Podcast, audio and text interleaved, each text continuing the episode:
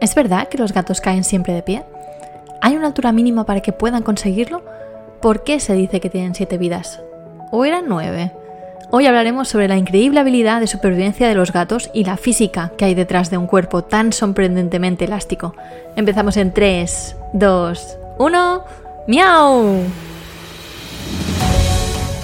Bienvenidos a La piel de la felina, el podcast donde te ayudamos a cuidar más a tu gato, hacer que viva mejor, más tiempo y más feliz. Yo soy Esther Mercade, soy veterinaria felina y cada semana te traigo un episodio con trucos, consejos y recomendaciones para cuidar a tu compañero de vida. Bienvenidas, bienvenidos. Hoy es lunes y como cada lunes te traigo un capítulo para que empieces la semana cuidando de tu gato. Volvemos a la normalidad, volvemos a los lunes, capítulo 29 del 12 de junio de 2023. El viernes terminamos la serie de cinco capítulos sobre los parásitos más habituales, que si te acuerdas, eh, hablamos de todos, de los gusanos del corazón, de los pulmones, pulgas, garrapatas, bueno, un montón de cosas. Si te has perdido alguno de los capítulos, te recomiendo que vayas a escucharlo antes de que llegue el verano, ¿vale? Y hoy cambiamos totalmente de tema. Por cierto, hoy es el último día para participar en el sorteo de la consultoría felina que os regalaba, la asesoría online felina, eh, motivo del cumpleaños de Pupusito, que fue hoy justo hace un mes. Sabéis que podéis participar eh, apuntándoos a la newsletter o también en el, en el Instagram de la píldora felina, en un podcast, ay, perdón, en un podcast no, en un post que pone sorteo. Ah, ¿Qué más os tenía que decir? Hoy, capítulo 29, ya lo he dicho, acordaros que la semana que viene será capítulo especial de Pupusito. Ya sabéis que cada 10 capítulos toca un capítulo hablando sobre él y sobre cómo soy yo como propietaria de gato, más allá de cómo soy como veterinaria, ¿no? Como un poco más histérica que soy yo. En fin. ¿Qué más os quería decir? Nada, me parece que ya está. Sí, hoy es lunes, todo el día, perfecto. Mm, realmente os recomiendo ¿eh? que, repaséis los capítulos de la semana pasada porque fueron bastante intensos, pero muy útiles a la hora de prever cómo vamos a intentar evitar que nuestro gato coja, coja todos estos bichos. Y hoy es como decirte un lunes, un poco de resaca después del intensivo de la semana pasada. Así que he querido traer un tema más light, como más de entretenimiento, que no quería que hubiera un, un capítulo denso sobre enfermedades o cosas así, que ya os machaqué mucho la semana pasada. Así que hoy hablaremos de, la creencia popular o el dicho de que los gatos tienen siete vidas y también un tema muy relacionado que es otra creencia de que los gatos siempre caen de pie. ¿Vale? Todo esto entre comillas. Los gatos tienen siete vidas, entre comillas. Los gatos siempre caen de pie, entre comillas también. Así que para que te hagas una idea de qué hablaremos hoy exactamente, te explico cómo va a ir el capítulo. Primero te explicaré de dónde viene la creencia de que, de que los gatos tienen siete vidas. Después haremos un repaso sobre este número en concreto, el por qué el 7, y veremos otros números posibles y por qué hay esto, estas variaciones. En tercer lugar, te explicaré el motivo físico por el cual los gatos caen el 99,999% de las veces de pie. Y por último, veremos qué condiciones necesitan para poder caer de pie, cómo lo pueden hacer. Y por último, claro, la píldora felina de hoy. Bien, vamos a empezar por la leyenda. Creo que no se trata de desmitificar. Está claro que no tienen siete vidas. Cuando un gato se muere, se muere y ya está. ¿Vale? Em, ojalá no pasara, pero, pero es así. Vaya, a ver, que no me quiero meter en un fregado de religión ni hablar sobre las reencarnaciones, pero bueno, os diré que a no ser que tengáis las siete bolas del dragón como, como Son Goku, mm, no se puede hacer. Por cierto, otros siete, las siete bolas. Aquí, un guiño. Yo siempre digo que en consulta no se habla ni de religión, ni de política, ni de fútbol. Mm, pero me explico, ¿verdad? En principio, cuando algo se muere, se muere. No hay siete vidas. Los gatos no tienen siete vidas, pero se les atribuye esta cualidad o esta capacidad desde el antiguo Egipto. Ya sabéis que en Egipto los gatos eran considerados seres sagrados y allí sí que se creía en la reencarnación, que era un poder atribuido a los humanos y también a los gatos. De hecho, se creía que los gatos se iban reencarnando de gato en gato, es decir, un gato moría, se reencarnaba a otro gato y así sucede... uh, es que me cuesta mucho esto. Sucesivamente, madre mía, este que yo el castellano las S estas las me cuestan. Sucesivamente hasta las siete, hasta la séptima vida, que la séptima vida era, era un humano. Se reencarnaban de gato en gato hasta llegar a ser un humano. Así que su séptima vida era una vida humana. A ver, esto es bonito de pensar, ¿no? Porque, bueno, pensar que nuestro gato al morir se reencarnará en una persona que quizás nos encontremos en la vida, ¿no? Quizás será un nuevo amigo de nuestro hijo, o una persona cercana que conoceremos, o alguien que cuando seamos mayores nos cuidará. La verdad es que, que sí, que, que, es bonito de pensar, pero, pero bueno. Otro motivo por el cual se les otorga este poder es que son animales que, a nivel sensorial son capaces de percibir cosas que los humanos no podemos. Incluso se les atribuye también niveles de conciencia superiores al resto de animales domésticos. No, no, voy a decir en este podcast que sean más listos que los perros, no, que no me oiga nadie, por favor, ¿eh? que no lo estoy diciendo yo. Total, que con lo cual son considerados en muchas culturas eh, seres mágicos y, que son como, como espiritualmente más poderosos, con lo cual también tienen esa capacidad mágica de sobrevivir a la muerte, ¿no? Veis, hasta aquí hemos visto que esto de tener siete vidas realmente en las antiguas creencias no se trataba de no morir, sino de morir y revivir, así siete veces. Es decir, eh, tenemos como dos equipos. El equipo de los gatos tienen siete vidas y después de morir van a por la siguiente. Y el equipo de los gatos tienen siete vidas porque nunca se mueren, que es lo que os voy a contar ahora, que es como el, el por qué se dice ahora que tienen siete vidas. Se dice que tienen siete vidas actualmente, o, la, gente en nuestra cultura lo dice porque por el hecho de que no se mueren nunca, eh, es decir, que, sobreviven a, caídas impresionantes, ¿no? Un gato se cae y sigue, está vivo, es como, wow, es que tiene siete vidas. De hecho, en un estudio en, en 1987 se demostró que el 90% de los gatos que cayeron de alturas realmente drásticas lograban sobrevivir. Algunos cayeron hasta de 30 pisos. Eh, sobrevivir, ¿eh? insisto, no sobrevivir a la caída, no sobrevivir a las siguientes, mm, bueno, todas las consecuencias, porque fracturas las que, las que no te imaginas, ¿vale? Eh, seguro que, los que estáis escuchando esto uh, habéis conocido a alguien o algún gato conocido o se ha caído el gato y está vivo, pero se ha roto de la nariz a la cola. ¿vale? O un trauma en el pulmón o cualquier cosa, pero sobreviven, que eso es como la parte mágica. En este estudio eh, era un estudio retrospectivo, es decir, que, que, se basaban en cosas que ya habían pasado, no se dedicaron a tirar gatos de las Torres Gemelas, sino que miraron historiales de gatos caídos, qué les había pasado, y bueno, sí que es verdad que muchísimos, el, el 90% sobrevivían, pero también el 90% tenían heridas muy graves. Eran 132 gatos en este estudio y parece ser que a partir del piso número 7, es decir, de caídas desde más del séptimo piso, otra vez el 7, estamos aquí hoy que nos, que nos salimos, eh, a partir del 7 se hacían menos daño que a menor altura. Es decir, se caían del piso 8, se hacían menos daño que el piso 5. Era, era curioso. Y esto los científicos del estudio creían que era porque después de caer del piso 5, es decir, de, caer de 5 alturas, pues de la, de la 8 a la 3, los gatos ya alcanzaban lo que es la velocidad terminal, que es un concepto de física relacionado, en este caso, con, con, los huesos ligeros del gato, el pelaje, el tamaño pequeño, todo eso. Entonces se relajaban y, al caer, pues la amortiguación era mejor, porque se relajaban como que abrían más las patas, hacían como si fuera un, una vela, con lo cual bajaban su velocidad de caída y caían mejor. Todo esto también se debe al reflejo de enderezamiento, que es lo que hablaremos después. Pero volvemos a lo de las siete vidas. ¿Por qué siete y no seis o ocho o veinticinco? Bueno, pues el siete es un número de la suerte en muchas partes. Por ejemplo, lo vemos en la Biblia. Dios creó el mundo en seis días y en el séptimo descansó. Los siete pecados también de la, de la Biblia, los siete pecados capitales, las siete virtudes también. Luego hay mucho también en el folclore popular, los siete colores del arco iris, los siete días de la semana, y muchos siete en, en, la historia. Son muchas las referencias a que el número 7 es un número guay, es un número de la buena suerte. Pero por otro lado tenemos la, mitología nórdica, donde es el 9 el número importante, porque hay nueve mundos interconectados en el, en el Yggdrasil, el árbol del mundo.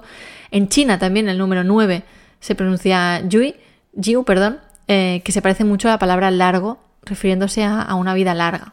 Luego las musas griegas, que también eran nueve, que las hijas de Zeus, tal. Por eso hay algunos países en que los gatos tienen siete vidas, que suelen ser los países de habla hispana, y en cambio los gatos anglosajones no tienen siete, sino que tienen nueve vidas. Es como un, un power up, ¿no? Como la, la, seta del Super Mario que te da una vida extra. Pues aquí, si eres un gato inglés, tienes dos vidas extras, no una. Pero bueno, sean siete o sean nueve, y más allá de la mitología, vamos a por la parte del otro mito, es verdad lo que os decía al principio, que los gatos tienen una capacidad brutal para recuperarse de muchas cosas. No entraré a hablar sobre que los gatos se curan solos, porque esto da para otro capítulo entero, pero sí que es verdad que tienen un poder especial para caer relativamente bien de ciertas alturas, que suelen ser algo que sufren muchos gatos, caídas desde un balcón o desde un árbol, porque bueno, tienen unas vidas muy, muy emocionantes y muy intrépidas los gatos. Esto me recuerda que un día os tengo que hacer un monográfico sobre los gatos para el síndrome del gato paracaidista, que no sé si os, lo, si os puede interesar. Si me queréis eh, escribir y me decís si os interesa, en propósito.cat para contactar y, me escribís, me, podéis decir, pues sí, pues cuéntame esto de los gatos paracaidistas y qué, les pasa. Y por qué un gato que ha caído eh, seguramente volverá a caer. No, no, aprende, pero por esto, por el síndrome del gato paracaidista, ¿de acuerdo? Entonces, lo que os decía, vamos a hablar ya de, de, por qué caen de pie. Esto que os decía del reflejo de enderezamiento, que es algo que la verdad que llevó de cabeza a los físicos durante mucho, mucho tiempo, hasta que lograron haciendo en ese momento experimentos, dejando caer a gatos de manera controlada y haciendo fotos ah, seguidas, fotos seriadas de cómo el gato se mueve para acabar cayendo de pie. Pues los gatos mm, no, no nacen con esta capacidad, en realidad es algo que desarrollan a partir de las tres semanas de vida y que se consigue ya dominar del todo en solo tres semanas, es decir, entre las tres y las seis semanas ya lo perfeccionan y a las seis semanas, con menos de dos meses, ya son capaces de, caer bien, de hacer todo lo que os voy a contar ahora. No necesitan ni ser adultos ni nada, con menos de dos meses pueden caer de pie casi de cualquier altura. Entonces, ¿qué es el reflejo de enderezamiento? Pues el reflejo de enderezamiento consiste en hacer una serie de pasos para prepararse para caer de pie. ¿Vale? Son en concreto cuatro pasos. El primero, detectar que te estás cayendo. Parece una tontería, pero hay que hacerlo súper rápido, hay que saber muy rápido que te estás cayendo. Si os acordáis del, correcaminos, esto es aún más viejo que, que lo que hablamos el otro día, hasta que no se daba cuenta, el correcaminos, hasta que no se daba cuenta de que no tenía suelo, no se caía. Bueno, pues hay que ser más ágil que eso. Los gatos, gracias a su sistema vestibular que está dentro de sus orejas, ¿os acordáis que hablamos de ello en el capítulo que hablamos sobre las orejas del gato? Y, el sistema vestibular también lo tenemos nosotros. ¿eh? Lo que pasa es que el suyo está más, desarrollado. Pues gracias al sistema vestibular detectan que están cayendo y más importante aún, detectan cómo están cayendo. Es decir, si están cayendo de cara, si están cayendo de, culo, si están cayendo de lado, a qué velocidad están cayendo. Este sistema es súper complejo y envía señales al cerebro para informarle de la situación exacta del cuerpo en relación al suelo, en relación a la gravedad, realidad. Entonces, siguiente paso. ¿Qué hace el cerebro cuando recibe esta información? Pues envía la orden de empezar a girar el cuerpo, ¿vale? Sabe cómo está y sabe cómo tiene que estar. Entonces le dice, espabila, que tenemos que cambiar. Pero no todo el cuerpo empieza a girar, sino primero la parte delantera, la cabeza y las patas delanteras junto con el tronco. ¿Y cómo, es cómo se puede hacer esto sin, sin mover el cuerpo de atrás? Si hay algún físico en la sala, igual me dirá que esto no es posible, hacerlo sin, violar la conservación del movimiento angular, que esto es del momento angular, perdonad, que esto es otro, otro concepto de física bastante complejo. Pues sí, sí que se puede, señoras y señores, esto es posible porque la estructura que tiene la columna de los gatos, su columna vertebral, es terriblemente flexible y pueden hacer eso, pueden mover la parte de delante sin perder el momento angular.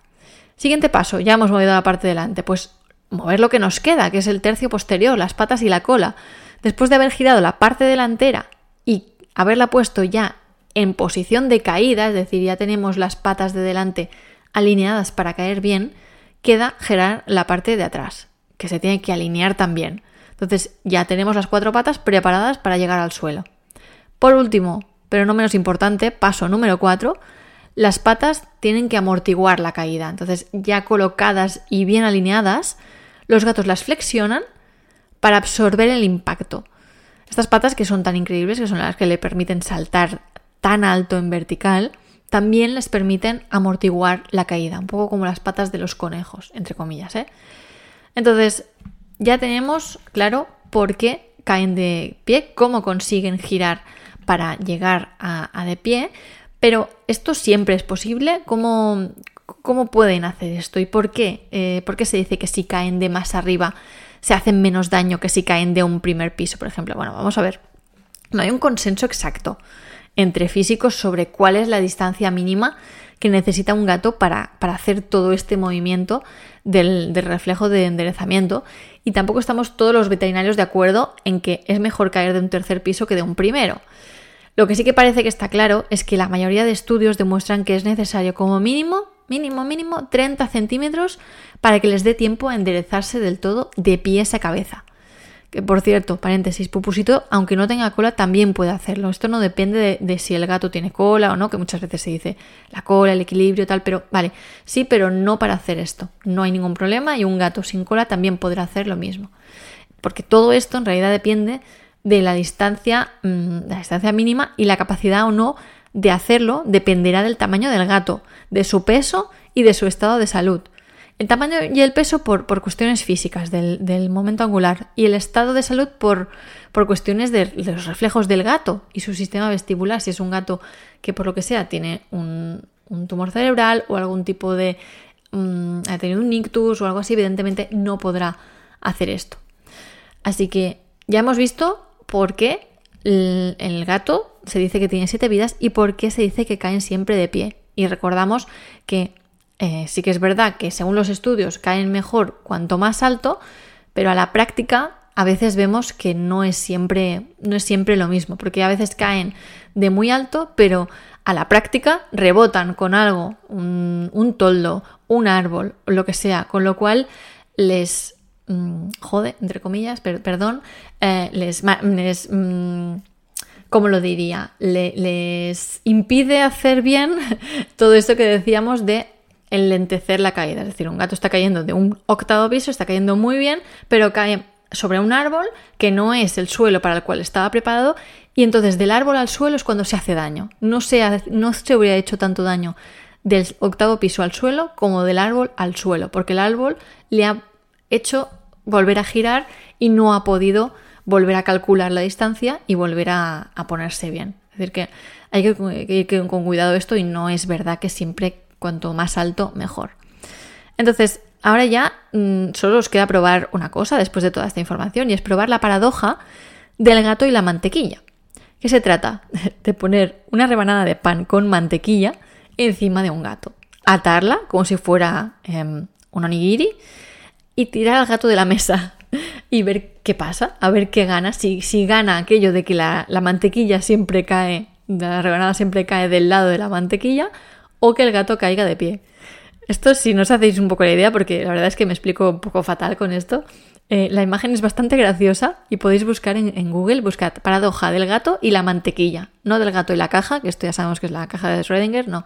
Em, la paradoja del gato y la mantequilla.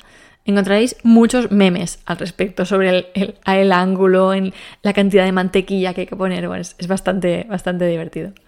En fin, ya hemos visto todo lo que quería hablar un poco hoy de, estos mitos, de las siete vidas y del gato que cae de pie. Así que para terminar ya, hoy te voy a dar la que es la píldora felina de hoy. Y la píldora felina es... Aunque tu gato haya caído de pie, revisa siempre sus uñas y sus dientes.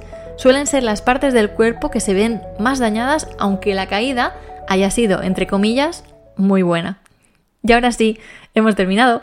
Espero que te haya gustado este capítulo 29 del podcast de la píldora felina y que te gusten mucho también los siguientes capítulos que iremos publicando. El lunes otro más, ¿de acuerdo? Especial sobre Pupusito, que será el capítulo número 30. Acordaros que esta semana no hay capítulo cada día. Lo hubo la semana pasada, hicimos el intensivo sobre los parásitos, pero esta semana eh, ya volvemos a la normalidad solo los lunes. Si os gustó ese intensivo, podemos hacerlo otras semanas con otros temas, pero me podéis decir el qué.